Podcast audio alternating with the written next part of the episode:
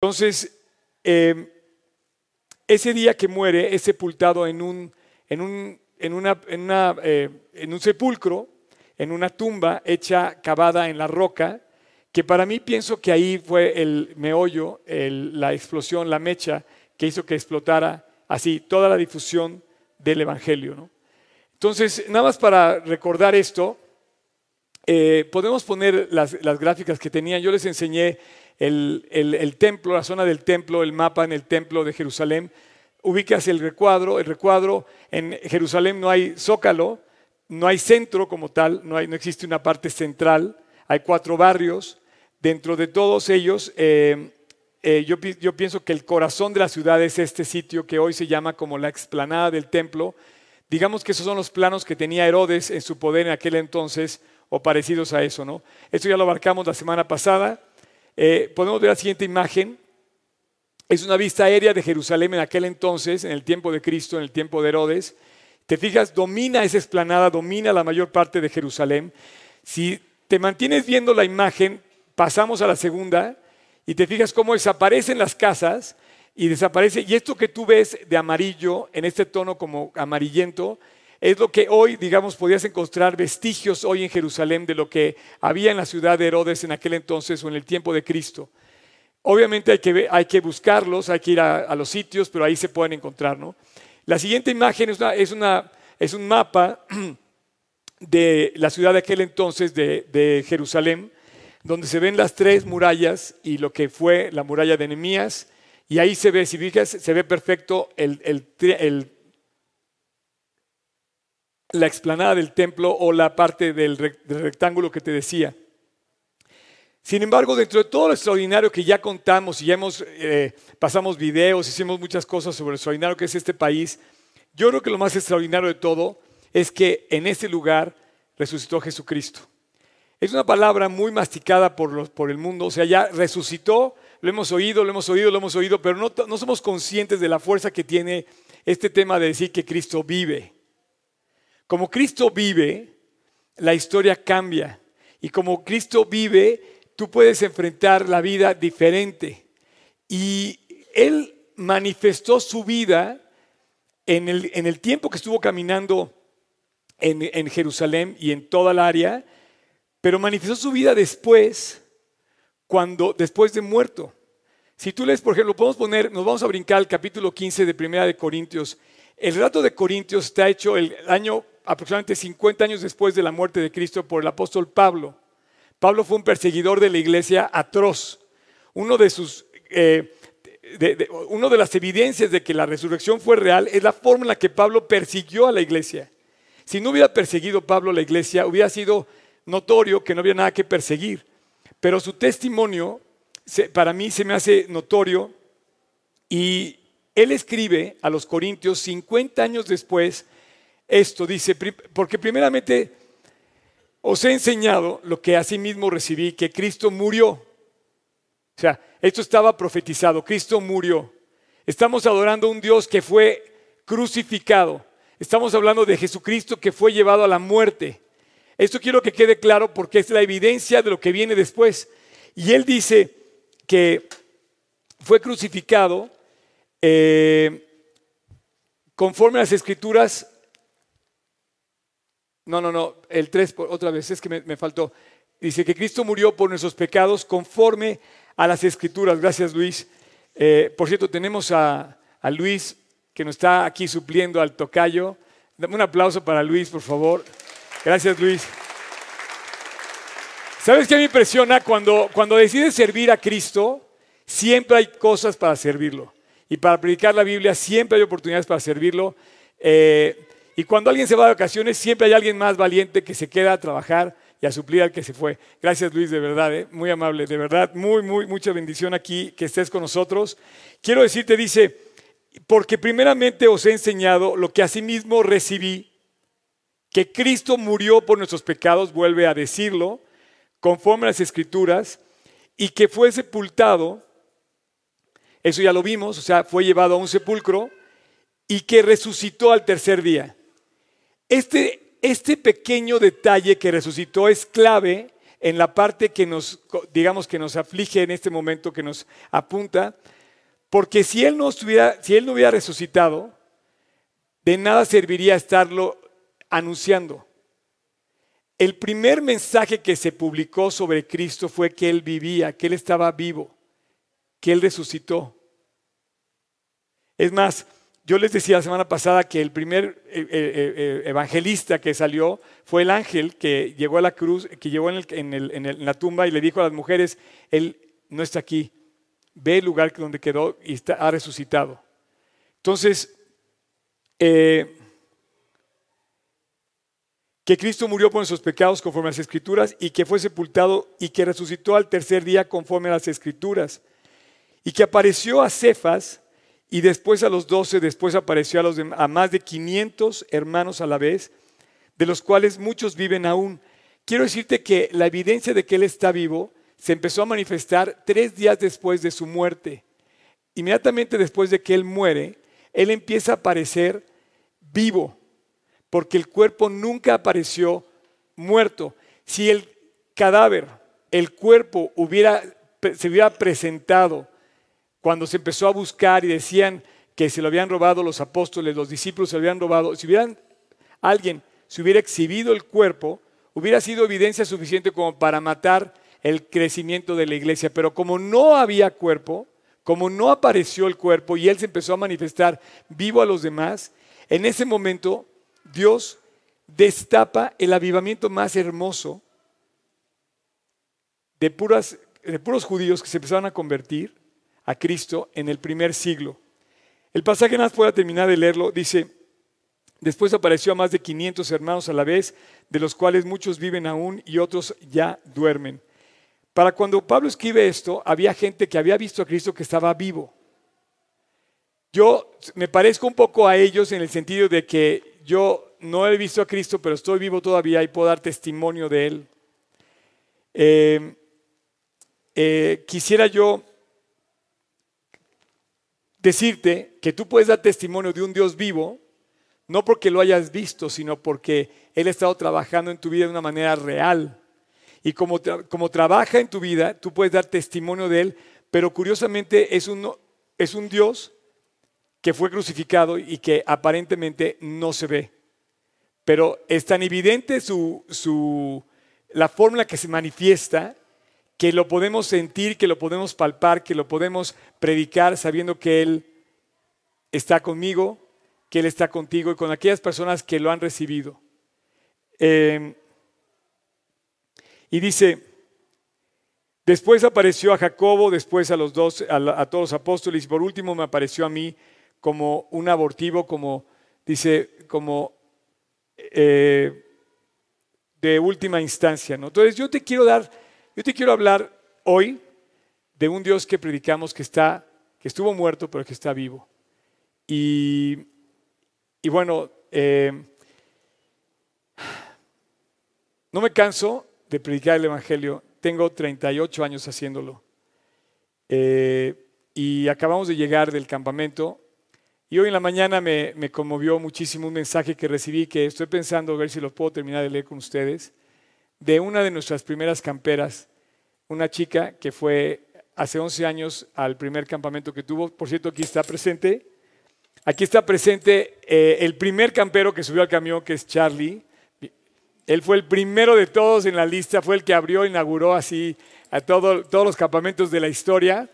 Pero en ese grupo de camperos, primero, eh, había esta chica que me escribió hoy un mensaje y que quiero leer, si es que puedo leerlo, porque hace rato simplemente no lo pude terminar de leer.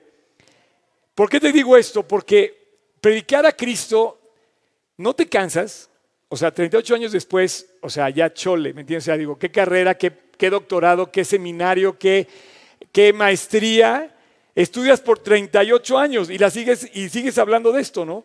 O sea, una carrera, por más larga que sea, tiene un límite que se concluye y te recibes, ¿no?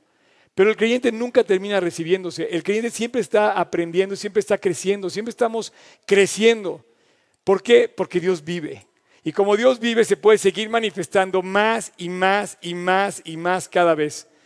Ahora, como está vivo, para mí me da mucho aliento predicarlo porque todos los días me sorprende, todos los días me alienta. Y una de las cosas que más, o sea, a mí me dijeron que iba a estar padre cuando me convertí, pero nunca me dijeron que iba a estar tan padre. Y todavía no llegamos a la, padre, a la parte padre de, la historia que es el cielo, porque el cielo ahí sí, ahí sí va a estar padre. Pero, eh, ¿cómo podríamos describir esa semana? No se puede describir.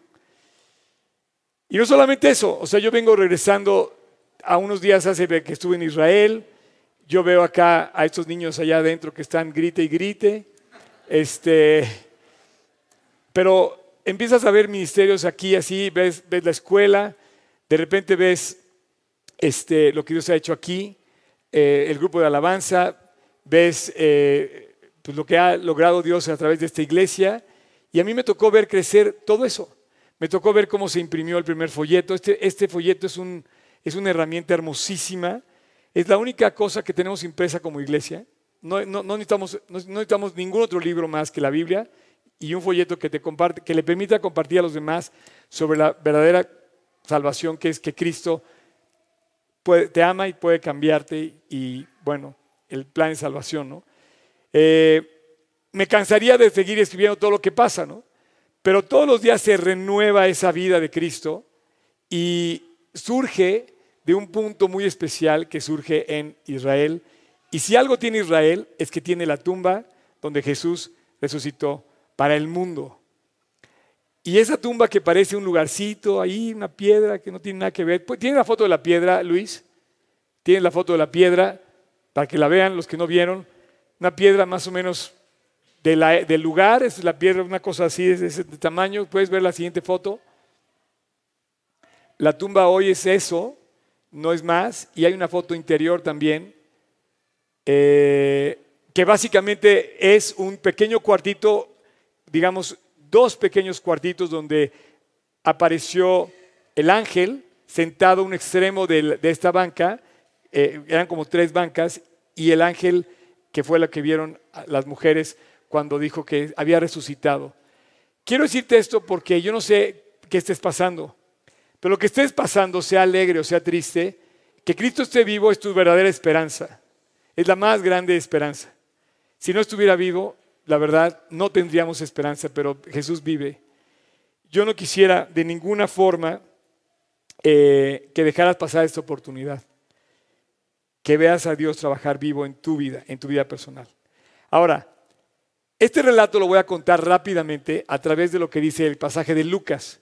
Lucas 14, perdón, 24, dice que eh, como un relato breve de la época, te quiero hacer un resumen de lo que estaba sucediendo en el momento de la muerte de Cristo. Esto fue un acontecimiento muy fuerte. Cuando Jesús muere, tú imagínate, cuando entró, después de que maldijo la higuera, hoy estaba leyendo ese pasaje en la mañana, que maldijo la higuera y sorprendió, oye, ¿cómo fue que se maldijo? Pero cuando entra a Jerusalén, eh, unos días antes de su muerte, un par de días antes, eh, era, ya un barullo lo que había dentro. O sea, cada vez que llegaba Jesús a algún lugar, jalaba una multitud de personas. Y se notaba que estaba ahí. Y bueno, llega al templo, tira las, tira las mesas de los cambistas, tira el negocio de los judíos que estaban trabajando y que estaban mercadeando en el templo.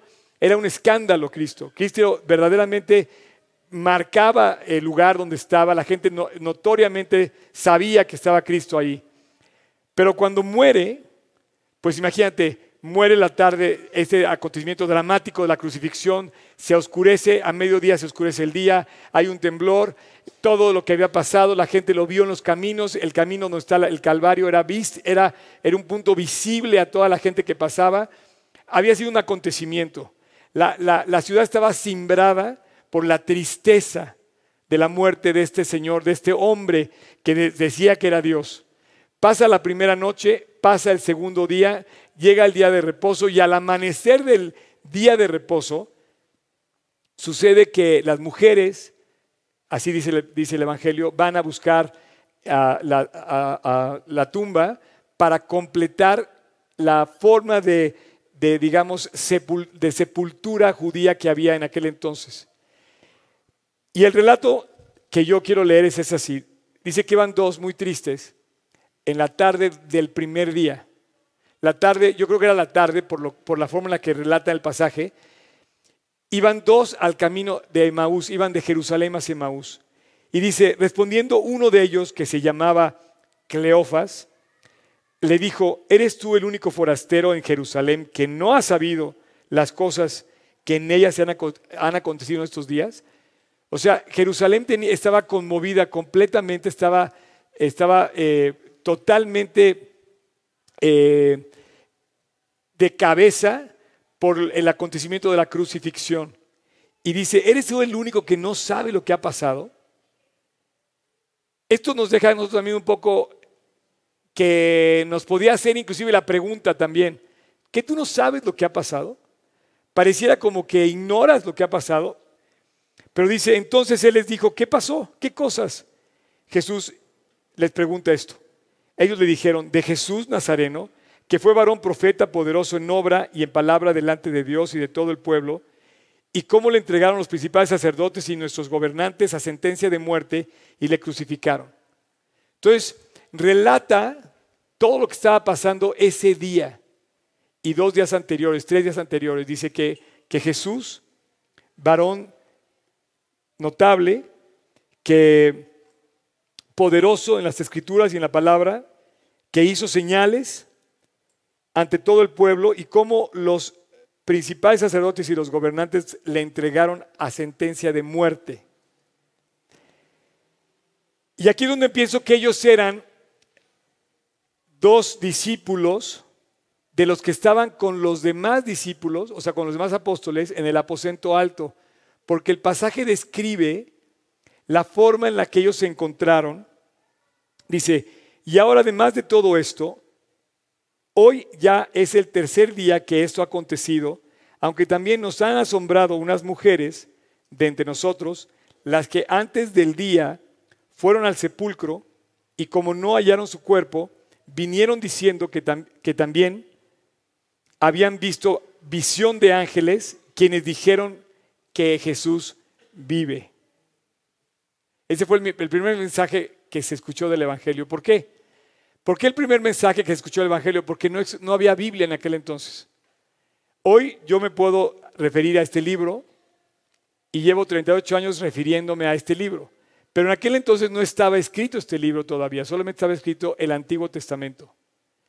Y el primer mensaje que se escucha es precisamente lo que el ángel les dijo. Dice, dice, y fueron algunos al sepulcro y hallaron así a la, que como las mujeres habían, perdóname, vinieron diciendo que también habían visto visión de ángeles quienes les dijeron que él vive. Entonces la primera noticia que oyen de Cristo es que Él vive. Y esa noticia fue la que tomaron los, los primeros, digamos, eh, creyentes que se fueron convirtiendo y fueron anunciando que Él estaba vivo. ¿Esto qué quiere decir? Como no había Biblia, tú te encontrabas con un cuate vecino tuyo, oye, Cristo está vivo. ¿Cómo que no lo mataron? No, no, no. Pero lo crucificaron, sí, pero él está vivo, se apareció a Cleofas. ¿Y cómo sabes eso? Mira, ven, te voy a llevar con Cleofas. Entonces empezaron a correr la voz de tal manera que empieza un mensaje a correr de tal manera que no había forma de negarlo. Y hoy te quiero presentar ocho evidencias de ese mensaje que no se puede negar el mensaje, las evidencias de que Él efectivamente resucitó, de que la tumba está vacía. Termino de leer el pasaje hasta donde dice, y vinieron algunos de los nuestros al sepulcro y hallaron así como las mujeres habían dicho, pero a Él no le vieron. Todavía no habían visto a Jesús. Como les dije yo al principio que Pablo ya relataba que algunos lo habían visto resucitado. Entonces Él les dijo, Jesús en ese momento se manifiesta y esas palabras caben perfectamente hoy a nosotros. Oh insensatos de corazón y tardos de corazón. Oh insensato Oscar, oh insensato Juan, oh insensato María. Dice, insensatos y tardos de corazón para creer todo lo que los profetas han dicho.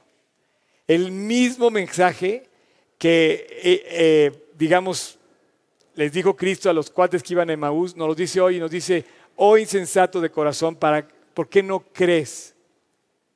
Yo te hago la pregunta. Y de eso se trata. Cuando vamos a, vamos a, ponernos, a posicionarnos en ese lugar, en, ese, en esa época, en Jerusalén, en, en, esas imágenes que yo te puse de, Jerusalén, cuando amanece el, el, primer día después de la muerte de Cristo, seguramente era, era todo un como eh, luto generalizado en el ambiente. ¿no? El segundo día era día de reposo, seguramente las costumbres llevaron a todos los judíos al templo, pero al amanecer del tercer día empieza a correr un murmullo que empieza a ser cada vez más grande y empieza a decir, se han llevado el cuerpo, no hay nada en el, en el sepulcro, la tumba está vacía. ¿Cómo? Y entonces los primeros que tienen una información son las mujeres que reciben esta información de los ángeles y empieza a correr una información que levantó una polémica hasta el día de hoy. O sea, ya te puedes imaginar el amanecer en la casa de los judíos, de los sacerdotes. Oye, no está el cuerpo. ¿Cómo que no está el cuerpo? Entonces dijeron, bueno, pues nosotros ya lo matamos, ya está muerto, Cristo ya está ya, ya acabamos con él. Pues el cuerpo no está. Pues seguro se lo robaron sus discípulos. A ver, primera evidencia, el miedo. Number one. ¿Cómo se van a robar los discípulos un cuerpo muerto cuando ni siquiera lo defendieron cuando estaba vivo? O sea, yo estoy vivo y quiero defender a alguien que todavía vive, ¿no? Pues yo voy a tratar de pelear, sacar los dientes, lo que sea, por defender que no lo maten. Pero ya que lo mataron, señores, ¿cómo voy a pelear? O sea, ya no hay nada que pelear. El miedo para la Guardia Romana, o sea, no habían podido evitar que lo crucificaran. La Guardia Romana lo crucificó. Era la autoridad y aparte la autoridad que llevaba la espada. Entonces, ¿quién se iba a presentar ante la Guardia a pelear un, un cuerpo que ya estaba muerto? No se les pasó ni por la cabeza, estaban atemorizados. El miedo es la primera evidencia de que Jesús no pudo haber sido robado. El cuerpo no pudo haber sido robado porque los discípulos estaban atemorizados a más no poder el aposento alto que les dije que ahí había celebrado la última cena, Jesús ahí celebró la última cena, pero ahí se volvieron a esconder los demás porque estaba en un lugar de cierto privilegio. Y ese lugar se cerró con la puerta. Por ejemplo, puedes poner, por ejemplo, eh, el versículo Juan 20, 19, Luis. Dice, cuando llegó la noche de aquel mismo día, el primero de la semana, estando las puertas cerradas en el lugar donde los discípulos estaban reunidos por miedo de los judíos, vino Jesús. Se puso de pie y les dijo paz. Por si no fuera poco, si quieres poner el, el, versículo donde, donde, dice que todos huyeron, en el versículo 14 de, de Marcos. Entonces todos los discípulos, dejándole, huyeron. El miedo es una de las evidencias de que Jesús no pudo haber sido robado porque los discípulos estaban huidos. ¿No? Aparte, cuando la ley lo estaba persiguiendo o estaba a punto de desatar una persecución contra ellos, ellos no querían exhibirse y mucho menos ir, ir ante la guardia aquí a robarles el cuerpo. Y por último, tú te acuerdas que también Pedro lo niega. Si hubiera sido muy valiente Pedro, todavía hubiera podido defenderlo cuando estuvo en el patio de Caifás y dice que lo niega tres veces y canta el gallo. ¿no? Entonces, la primera evidencia de que el cuerpo no pudo haber sido robado es de que los discípulos estaban muertos de miedo. La segunda es el uso del primer día de la semana. La palabra primer día de la semana es muy común en la tradición judía. Primer día de la semana es el relato que se, que se muestra en todos los evangelios. El primer día de la semana corría después del Shabbat. Si tú hablas con un judío, es más fácil que te diga el Shabbat para, para, para decirte que era el último día de su semana. Pero hoy en nuestros términos, el Shabbat es el sábado y el domingo es el último día de nuestra semana, pero para ellos es el primer día. ¿Qué quiere decir esto que estoy diciendo? Que normalmente los cristianos tenemos uso del tercer día de la resurrección posterior a la evidencia de ese momento. Todos los relatos de los evangelios de aquel día dicen el primer día de la semana, que era exactamente como se escribió en ese momento.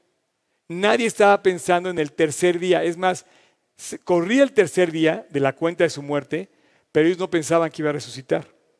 El uso del primer día de la semana en lugar del tercer día señala la proximidad de la tradición de las propias eh, eh, fiestas judías eh, y hace inútil considerar que fuera la tumba una leyenda porque relata como debió haber sido relatado el momento. Tercera evidencia. La tercera evidencia de la tumba vacía es que las mujeres fueron al, fueron al sepulcro, no fueron los hombres, lo cual coincide perfectamente porque no se relata que haya ido ningún hombre antes que las mujeres. Los hombres estaban muertos de miedo. Bueno, ¿qué está pasando allá adentro? este, espérame un tantito, déjeme. ¿Pueden cerrar la ventana y prender el aire? ¿Pueden prender el aire? Hola. Oigan, ¿por qué no prende el aire y cierran la ventana? ¿No? Ups. Ese es el espacio que ya tenemos que crecer. ¿La ven cómo la, iglesia tiene que seguir creciendo? Por cierto, aprovecho para agradecerle sus ofrendas, ya lo dijo Luigi, pero gracias a, gracias a sus ofrendas hemos podido mantener este lugar. Día con día no estamos en números negros, siempre estamos en números rojos, pero hemos podido llegar a, pagar eh, lo que necesitamos y agradezco muchísimo. Y yo quisiera crecerlo porque esos niños necesitan un lugar más grande, ¿verdad? Y con un aire acondicionado más potente. bueno, las mujeres, las mujeres eran, eran la evidencia de que los hombres, tal como dice el relato, no, no, no había forma de que los hombres fueran a la tumba. Los hombres no saben, no salían de su casa, ninguno ni siquiera lo sugiere. En ningún momento ves a ninguno de los apóstoles sugiriendo, vamos a buscar el, cuerpo, vamos a ir a la tumba a saludar o a hacer algo. Nada, estaban escondidos. El hecho de que ellas tomaron las especies para ungir el cuerpo en la descomposición te muestra que no estaban ni siquiera esperando encontrar la tumba vacía. Es más, se preguntaban cómo iban a mover la piedra. O sea, ellos no estaban esperando que iba a resucitar. Cuatro, Jerusalén. Jerusalén es un testimonio también, es otra evidencia. ¿Cómo puede ser el punto de partida del evangelismo mundial? La fuerza, la, grande, la gran fuerza que hubo para el evangelismo. ¿Cómo puede ser el mismo lugar donde fue el desenlace dramático de esta tragedia? O sea, si yo quiero hacer algo a mi favor, pero ahí mismo ahí me mataron, pues es como el punto muerto, no es el punto vivo. Entonces Jerusalén fue, se convirtió en la fuerza, la gran fuerza que hubo de explosión del Evangelio cuando debió haber sido la, como que se acabara ahí. Eh, la misma ciudad de Jerusalén donde había sido ejecutado Jesucristo demuestra la creencia de la resurrección de Jesús y no, podía, no hubiera podido llegar a existir en la misma ciudad donde su líder había sido ejecutado. O sea, era muy difícil que Jesús pudiera resurgir en donde había sido ejecutado y de esa forma. Quinta, si la tumba no hubiera estado vacía, hubiera sido imposible, imposible inventarlo. O sea, los, judíos, de hecho esto te, quiero comentar y aquí me, les quiero comentar lo que hay en mi corazón. Cuando yo me convertí, yo dije, bueno, ¿qué tal si esto no es cierto?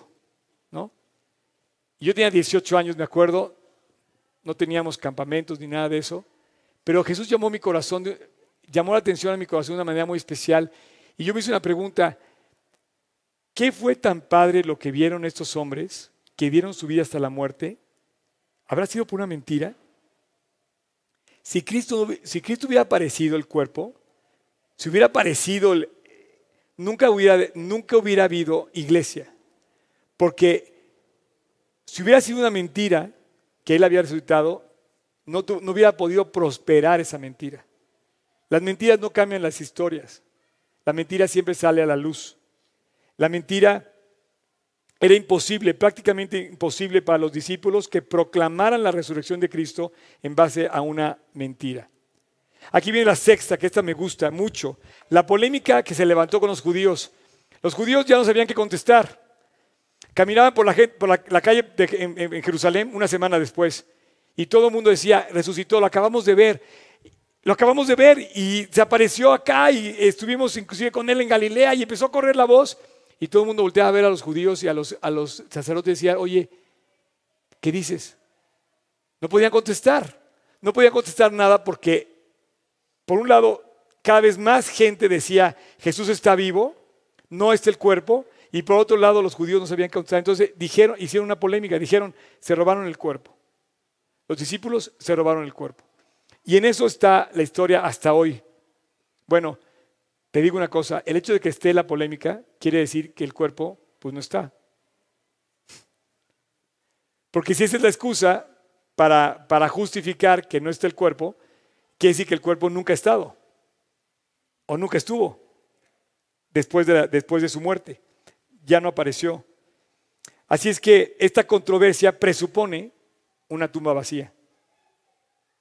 Espero que me estén siguiendo, ¿eh? Y si no, oren por mí. Siete, el testimonio de Pablo. Para mí el testimonio de Pablo es eh, una muestra de que efectivamente la tumba estaba vacía. Porque él empezó a perseguir a todo el mundo con una atrocidad, con una ferocidad. Iba de casa en casa buscando a todo el mundo y es más, iba sacando a los creyentes hombres, mujeres y niños, y él presenciaba y él participaba en que los encarcelaran. Cualquiera hubiera podido decir, ¿sabes qué? Ahí muere. Ahí está, la verdad ya apareció el cuerpo. Ahí, ahí, ahí. O sea, pero ninguno lo negaba. Ninguno lo negaba, ninguno lo negaba y entonces el mundo empezó a aceptar esto y esta realidad se fue haciendo extraordinaria en la forma en la que el mundo empezó a cambiar. La gente cuando se empezó a convertir empezó a cambiar su forma de vivir. En lugar de vivir de una manera inmoral como vivían los romanos, los griegos, la inmoralidad más no poder, empezó a, crecer el, honor y el, honrar a la familia. En lugar de ser una deidad de todo lo que encontrabas, porque los, los griegos había deidades para todo, eh, se empezó a hacer efectivamente un solo Dios como lo dice el primer mandamiento, amar al Señor tu Dios con todo tu corazón, porque no hay nadie semejante a ti, oh Dios, no hay, no hay nadie, como lo dice también Éxodo. Y hubiera sido muy fácil encontrar cómo pegarle a, esta, a este argumento, pero Pablo empezó a perseguir y en lugar de ir acabando con esto, parecía que entre más encarcelados hubiera, más manifestaban valientemente su fe. Miren, eh, acabo de recibir este mensaje, se los voy a leer, porque me recordó, me recordó algo que quisiera decir. Hola, Óscares. Escribe Óscar y entre paréntesis es, porque habla de Oscar Pinzón y yo, que juntos comenzamos este proyecto del campamento hace 11 años. Y les estoy, les estoy mandando este mensajito a los dos porque quería escribirles para agradecerles por darme la oportunidad de servir con ustedes en este proyecto de los campas. Que al final es Dios quien me ha dado este privilegio hasta hoy para hacerlo y luego ponen mayúsculas, pero quería dar las gracias porque tomaron esa decisión valiente de creerle a Jesús y abrazarse de la promesa de que Él tiene un plan. Les voy a decir algo, chavos, ya que están aquí, así los quería agarrar. y luego voy con los papás. Hoy en día es muy fácil ir al campamento. está muy padre. Hoy cualquiera del campamento, pero cuando empezamos era una decisión de valientes. La verdad sí. Este no lo podía, no lo podía hablar porque cuando esta niña fue al campamento, la verdad, ella, ella vio todo lo que teníamos que hacer para organizar nuestro campamento. Y hoy en día es súper atractivo ir porque ya hay fruto de eso. Pero hay un momento donde todo esto comienza y donde hay que ser valientes. ¿Por qué crees que nos aventamos a hacerlo? Por la misma fe que aquellos primeros creyentes, y no me quiero yo comparar con ellos porque estoy muy lejos de compararme, pero es el mismo precio de un creyente, la vida. Cuesta la vida. ¿Por qué das tu vida por alguien que estuvo muerto? Pues porque no está muerto, porque está vivo. Mira, vamos a poner las imágenes, por favor. Quiero que vean esto y lo voy a meter. Este es, el, este es un pequeño brief de lo que fue nuestro campamento. No lo puedo creer. Eh, y, y, le voy a pedir a los de worship si quieren venir pasando, por favor.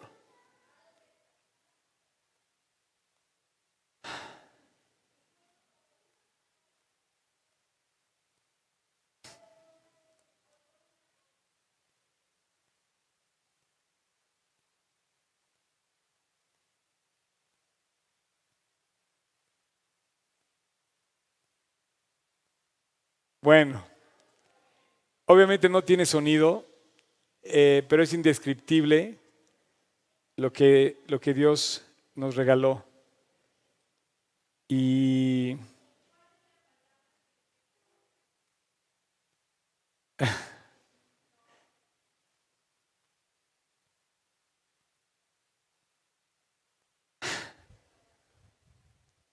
hoy, hoy, hoy en día ver el fruto, yo les platico y les digo, oigan, pero eso así no comenzó, ¿no? Y entonces este mensaje dice, pero quería darle las gracias a ustedes que tomaron la decisión valiente en aquel entonces de creerle a Jesús. Y sabes, muchos de ustedes no son de esta iglesia, muchos de ustedes no, son, no vienen a, a Polanco. Quiero que vayan a su iglesia y ahí es donde tienen que trabajar cuando no hay nada todavía. De verdad, quiero que me escuchen. Ustedes van a células donde sus pastores lo están esperando para que ustedes despierten y tomen decisiones valientes. Yo estoy seguro que lo van a hacer. Y los que vienen aquí solamente han sido testigos de lo mismo. Pero yo empecé a la edad de ustedes tomando decisiones valientes de creerle a Dios. Y hoy estoy aquí y no lo puedo creer. Dice, una decisión valiente de creerle a Jesús. Abrazarse de la promesa de que Él tiene un plan. Dios usó un campamento para, que, para mi conversión y ha usado cada uno de los demás campamentos para afirmarme a entregar cosas que en ocasiones pensé que era imposible que yo entregara. Así, estos días ha puesto Dios solo una cosa en mi cabeza. La pregunta, ¿por qué me dio a mí este privilegio? Y yo te digo algo, yo tampoco lo sé. Yo no sé por qué estoy aquí parado. ¿Qué vio en mí? Y hoy me decía, perdón, y hoy me queda más claro que nunca, que en mi vida no hay nada bueno. No vio nada bueno más que el que un día Él trabajó en mi corazón y lo dispuso para Él. ¿Cómo puede ser que un muerto trabaje en el corazón de una niña dos mil años después. ¿Cómo puede ser que yo esté predicándote de un muerto? No puede ser. Nunca lo he visto, pero es tan real que no me canso de hacerlo.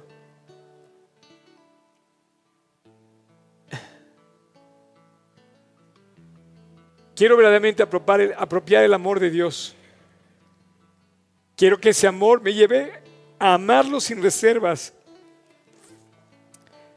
a Él, amarme a mí misma, cosa que a veces lucho constantemente, y amar a los demás como Él los ama.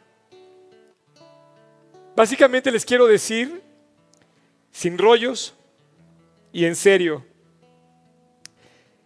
que le quiero creer a Dios con todo mi corazón.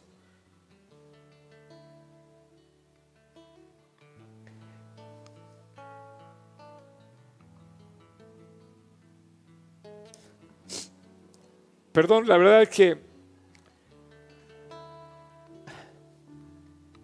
esto es muy hermoso para mí. Y ustedes no están oyendo a un pastor que les inventa cosas. Esto que estoy recibiendo es el fruto de, mucho tiempo que, que no ha sido fácil en mis fuerzas, pero ha sido la gracia de Dios. Y el fruto que hoy vemos es incalculable. Una vez me dijeron sentado en una banca discipulada donde habíamos 10 gentes, que había mucha gente representada en cada uno de nosotros. Y yo se las digo a ustedes ahora, jóvenes. Tu célula, tu iglesia, donde estás, te necesita con todo el corazón, como esta niña.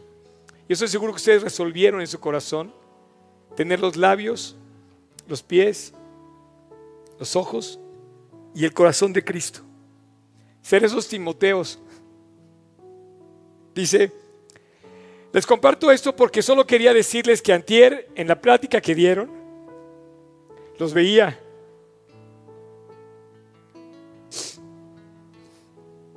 Y los veía como dos Timoteos que decidieron poner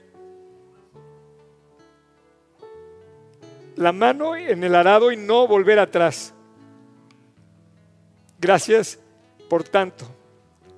La verdad es que no hay manera de, pagarlo, yo no quepo en gratitud. Y el otro día me decían que, estaba mal llorar en el público. Y otro, y otro cuate me dijo, no, no está, no está mal llorar en público, puedes hacerlo. Y te digo algo, no tengo palabras para agradecer. Me ves llorar, pero es que no estoy triste. Estoy sumamente feliz. Y si me ves feliz, no es porque no tenga problemas. Si me ves reír, no es porque no tenga miedos.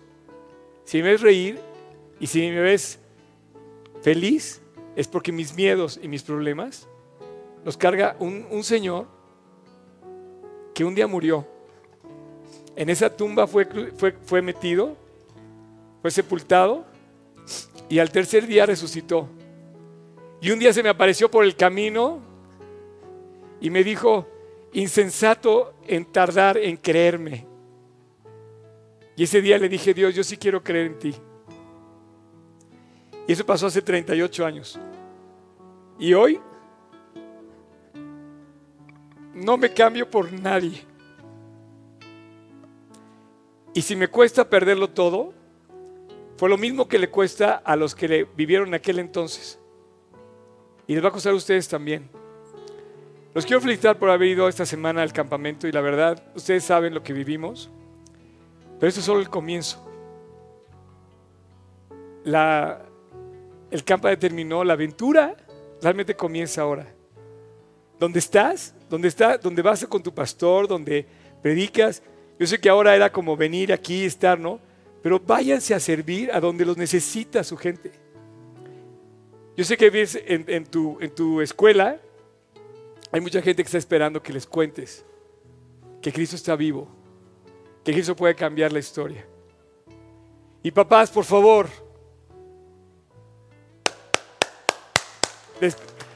despierten.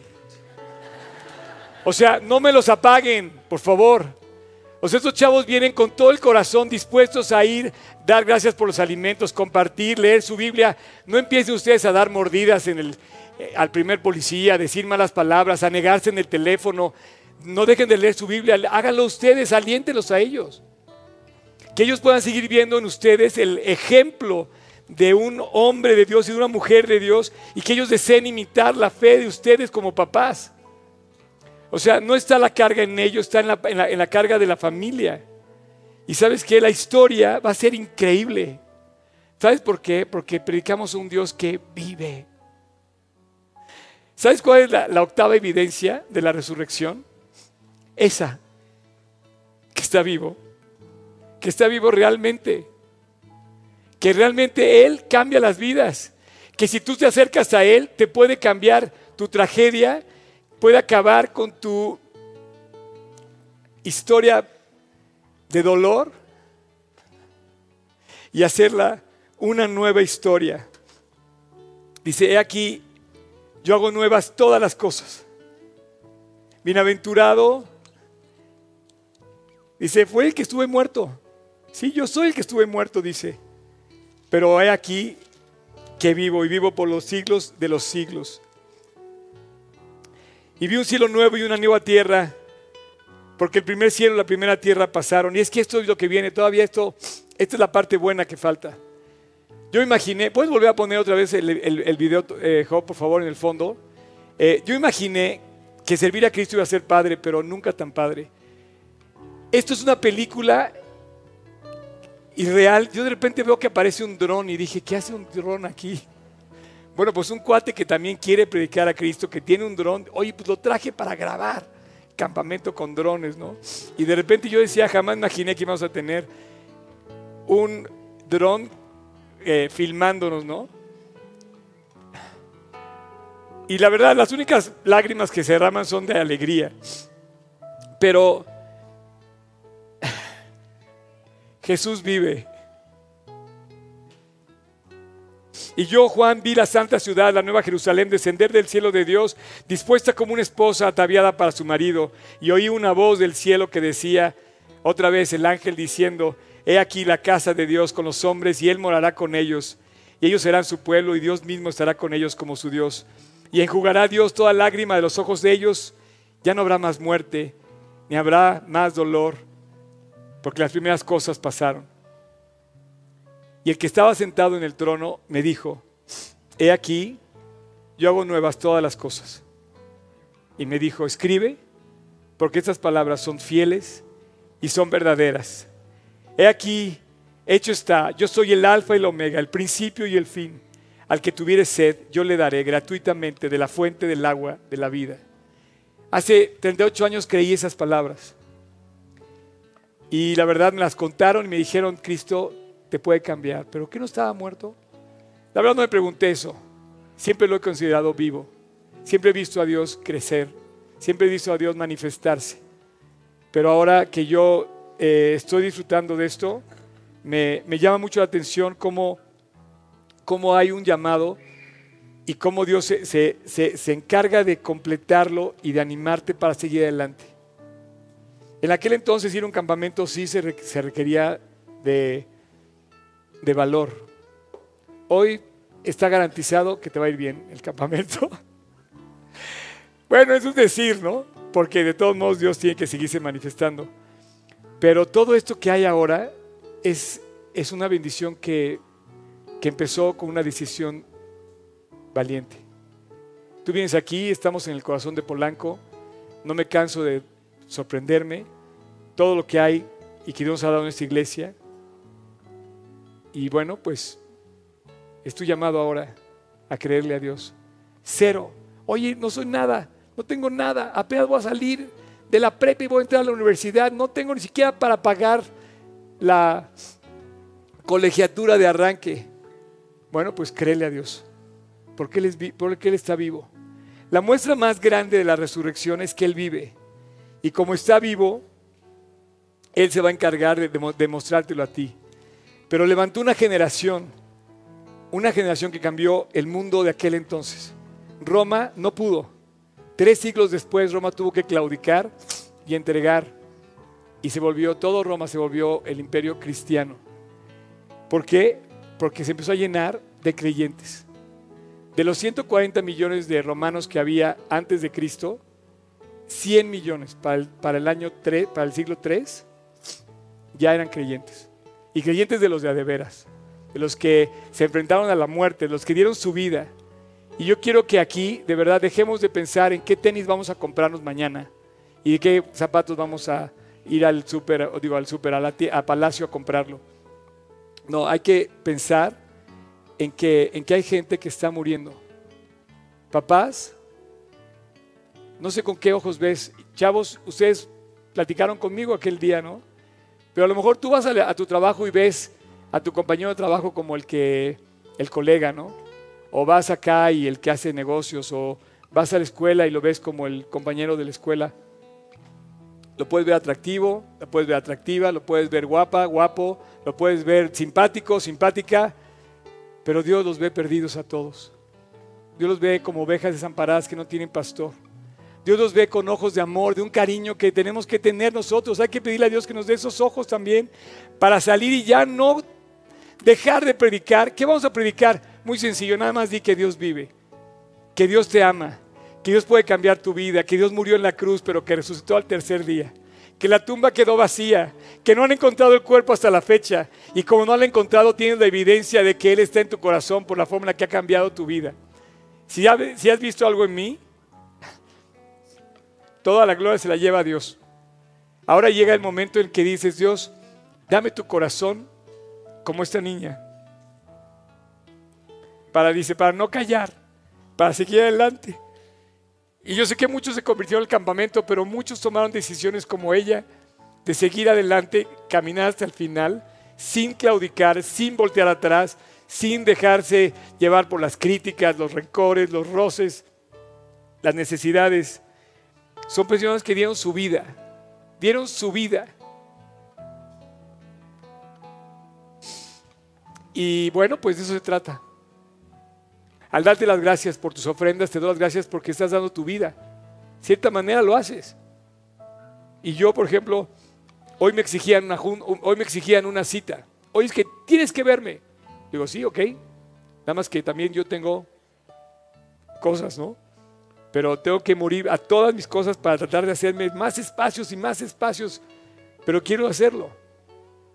Y la verdad es que quiero cada vez tener más tiempo para eso y, y así lo quiero hacer. Y solo hay una explicación, solo hay una explicación, que esa tumba está vacía, que Jesús no está muerto, que Jesús está vivo y que tiene muchos eh, planes que hacer con nosotros. Los discípulos no soñaron, los discípulos no soñaron, jamás soñaron en, ver la tumba vacía. Fue una de esas sorpresas que Dios les dio a los discípulos que no se, que no se imaginaban. La tumba vacía fue un sueño que no tuvieron nadie. Y de repente en la mañana, pásale, vente, acompáñame aquí porque ya me dieron miedo estos chavos. Este, de repente en la mañana los sorprende, como es Dios, de repente te sorprenden las noticias. Nadie se imaginó la tumba vacía, nadie la esperaba, ni siquiera las mujeres. ¿Quién nos va a remover la piedra? Nadie lo esperaba. Y de repente Jesús se aparece y les dice, no hay nadie en la tumba, estoy vivo. ¿Te puedes imaginar la, la alegría que inundó el corazón de estas chavas? Corrieron de regreso bueno, yo que he estado en ese lugar, se tuvieron que haber echado una subida hasta el aposento alto que no tienes idea. Dice, dice había que corrieron para decirles que había resucitado. Y de repente Juan y Pedro corrieron para ir a la tumba también al Calvario y se dieron cuenta que no estaba.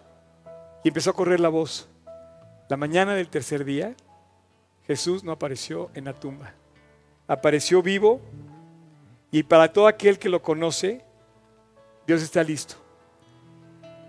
Así es que,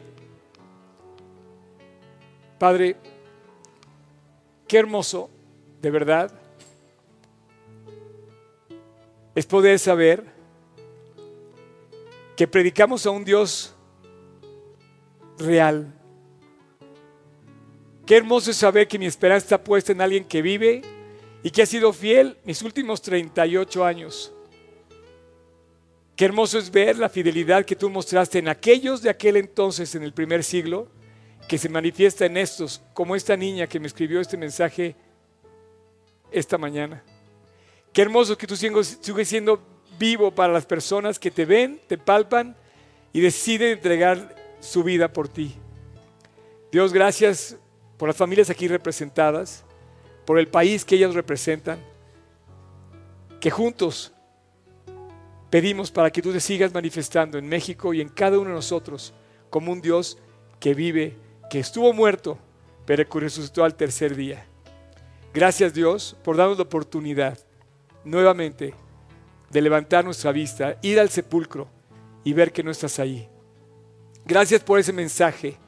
Ven y ve ven, todo el que quiera, ven, tome y vea lo que Dios quiere hacer conmigo.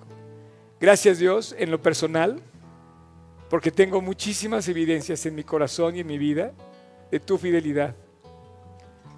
No, no ha sido fácil, ha habido muchos problemas, pero en todos tú te has hecho presente. Has llegado a tiempo a cada cita. Y a pesar de mi incapacidad y de mis debilidades, tú has sido precioso. Señor, gracias por este lugar que representa tanto. Gracias por este campamento, gracias por esta iglesia, gracias por Juan Manuel, gracias por poderte servir. Yo vi cómo comenzó todo esto y tú no has hecho nada más que hacer extender tu mano sobre nosotros para predicar tu palabra. Señor, gracias porque esto demuestra una y otra vez que tú estás vivo, que cambia las vidas, que haces maravillas. Gracias por el grupo de niños, gracias por la escuela, gracias por el grupo de alabanza, gracias por las transmisiones, gracias por la gente que nos ve a lo lejos, gracias por la forma de usar una aplicación, gracias por las redes sociales que te podemos predicar en ellas. Dios, gracias porque a final de cuentas tenemos que seguir avisando a todo el mundo ese rumor que oyó Jerusalén esa primera mañana. Jesús resucitó.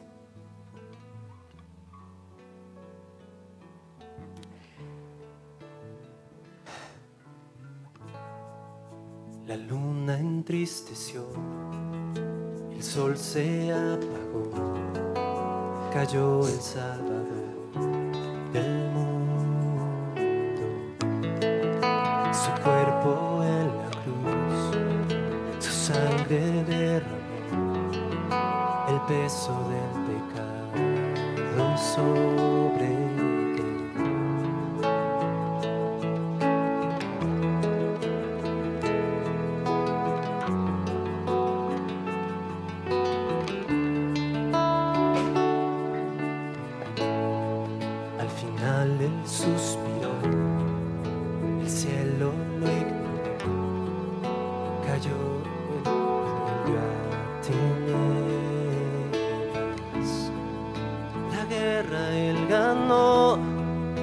la muerte derrotó.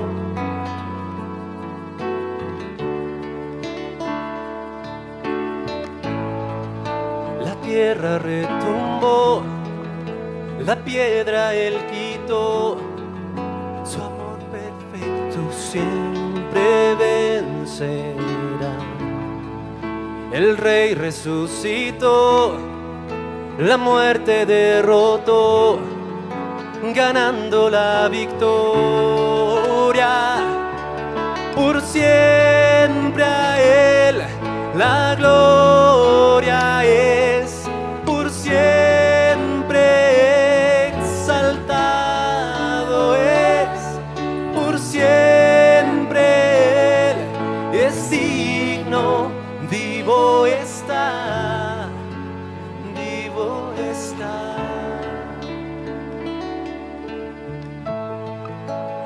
tierra retumbó, la piedra él quitó, su amor perfecto siempre vencerá. El rey resucitó, la muerte derrotó, ganando la victoria. Por siempre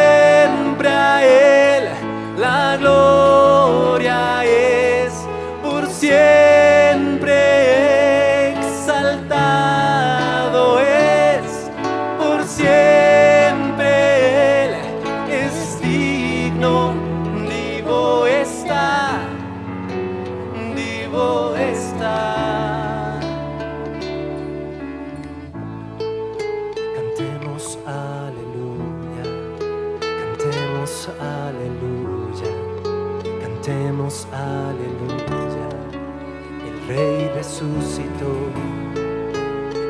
cantemos aleluya, cantemos aleluya, cantemos aleluya.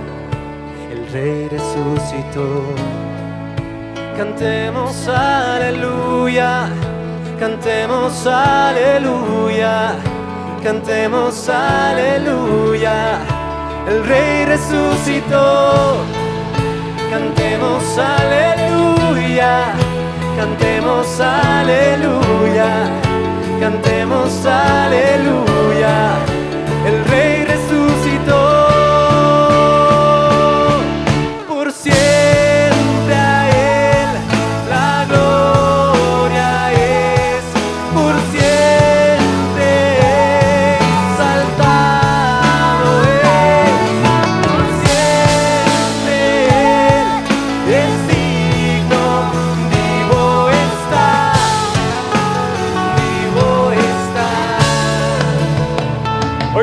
imagínense esa mañana, por favor. Imagínense la mañana del primer día. De repente la gente empieza a decir, oye, resucitó. ¿Cómo? Y, que- y todos salieron a correr, todo el mundo moviéndose, todo el mundo espantado y a la vez, ¿cómo? ¿En serio? Era la mejor noticia que podían escuchar y entonces empezaron a hacer esto. Cantemos aleluya. Cantemos aleluya. Cantemos aleluya que Él resucitó, champion. Él resucitó. Cantemos. Cantemos aleluya. Y corrían por las calles de Jerusalén y decían, resucitó. No puede ser. El rey resucitó. Cantemos aleluya, cantemos aleluya, cantemos aleluya. El rey resucitó. Cantemos aleluya. Cantemos aleluya. Cantemos aleluya. El rey resucitó. Cantemos aleluya.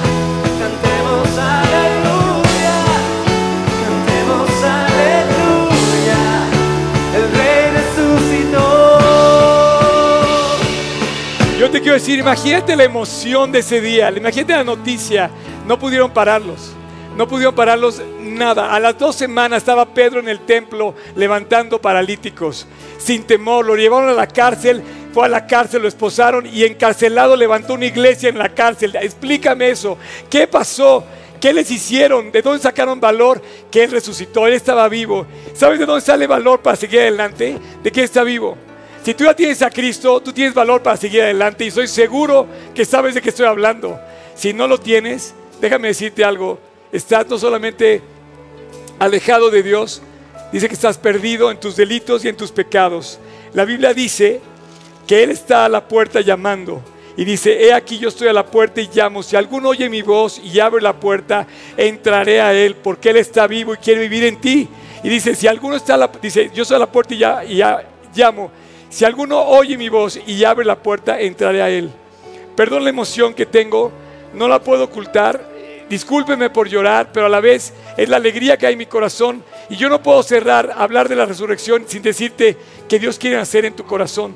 De nada sirve que nazca en Belén si no nace en tu corazón. Dice que está la puerta llamando. Si alguno oye mi voz y abre la puerta, entraré a Él y cenaré con Él y Él conmigo. Y se va a dar cuenta de esto mismo que estamos viendo. Así es que si tú quieres, yo te quiero invitar a que le pidas perdón a Dios esta mañana y que le pidas que Él entre a tu corazón, así como lo dice aquí. Así es que si tú me estás escuchando y tú quieres, no te quedes atrás. Hay demasiadas evidencias, demasiadas evidencias en aquel entonces, demasiadas evidencias hoy. Jamás imaginé la vida cristiana tan increíble. Estábamos en la fogata del campamento y yo decía, ni la mejor película que yo haya visto jamás está en una fogata como estas. No había manera. Dios te está esperando. Si tú no lo quieres, es tu decisión. Pero hoy te está buscando, llamando a la puerta otra vez. Él va a ser un caballero para que tú le abras. Y Él quiere demostrarte que te ama, que murió por ti para darte una vida nueva. Así como estás, inclina tu rostro, cierra tus ojos. Y en silencio voy a hacer una oración para que tú en silencio la repitas en tu corazón si tú quieres. Invita a Cristo a tu vida, que te limpie tus pecados, que cambie tu interior, que cambie tu historia. Vamos a orar. Si tú me estás escuchando, es para ti esta oración. Jesús, perdóname. Te abro la puerta de mi corazón. Gracias por recordarme hoy que vives y que me amas y que fuiste a la cruz a morir por mí. Sálvame Jesús. Sálvame mis propios pecados y del infierno. Sálvame de mí mismo. Límpiame. Acepto tu salvación en la cruz. Hoy la recibo. Entra en mi corazón, Jesús, y quédate conmigo para siempre. Y manifiéstate en mi vida para que yo te pueda seguir, escuchar y sorprenderme de todo lo que vas a hacer en mi vida. Hoy te recibo, Jesús, en mi corazón como mi Señor y como mi Salvador. Y quiero caminar todos los días de mi vida al lado de ti. Te lo pido confiando en tus méritos y sabiendo que por amor tú lo puedes hacer. En tu nombre Jesús te lo pido. En el nombre de Cristo Jesús. Amén.